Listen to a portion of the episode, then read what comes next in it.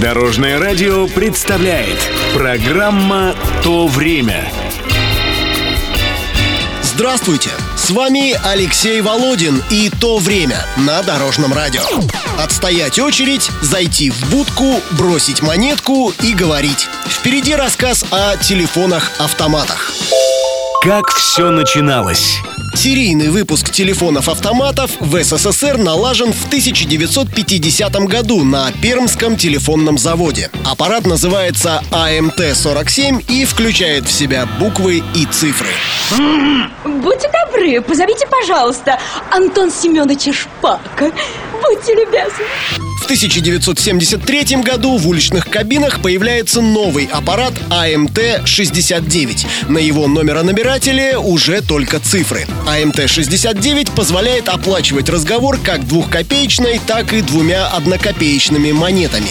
Покупательная способность двух копеек почти нулевая. Однако двушки высоко ценятся как телефонная валюта. Заветную денежку либо разменивают в ближайшем газетном киоске, либо просят у случайных прохожих. Есть и предприимчивые пионеры, которые меняют монетки по весьма выгодному для себя курсу. Две копейки пустяк Две копейки нужны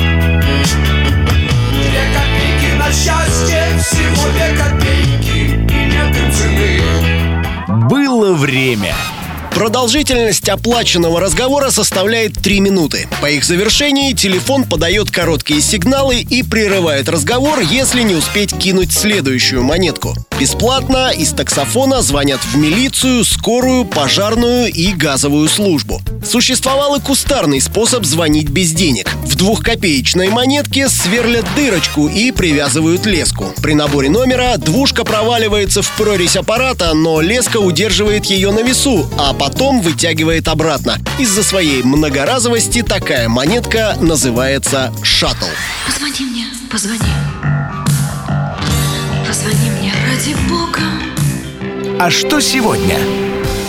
В 90-х вместе с либерализацией цен таксофоны Пермского телефонного завода модернизированы под прием жетонов вместо двух копеек. Затем появляются карточки предоплаты. Повсеместным распространением мобильных телефонов таксофоны утратили свою значимость и почти исчезли. Например, если в Москве в 80-е было 32 тысячи автоматов, то к концу нулевых уже около 3 тысяч. Сейчас счет идет на десятки. Время идет вперед, а таксофон остается позади. В памяти, в фотографиях и фильмах. Это была программа «То время» и рассказ об уличных телефонах-автоматах. Читайте или слушайте выпуски на нашем сайте или в мобильном приложении Дорожного радио. Всего доброго! Вместе в пути! Программа «То время» на Дорожном радио. Слушайте по субботам в 11.00 и по воскресеньям в 19.00.